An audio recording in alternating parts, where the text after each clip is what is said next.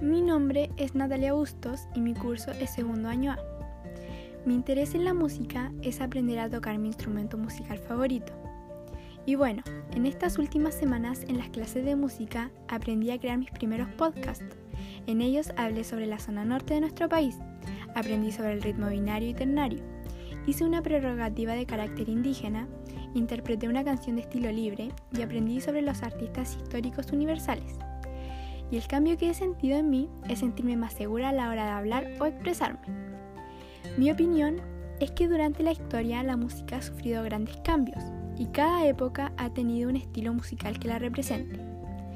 Dentro de las propuestas musicales, considero que estamos bien con las clases, porque abordamos de todo, son entretenidas y didácticas. Mis expectativas a futuro es poder aprender a cantar y tocar un instrumento que me guste. La música es muy fundamental en nuestras vidas porque es la forma en que uno se puede expresar.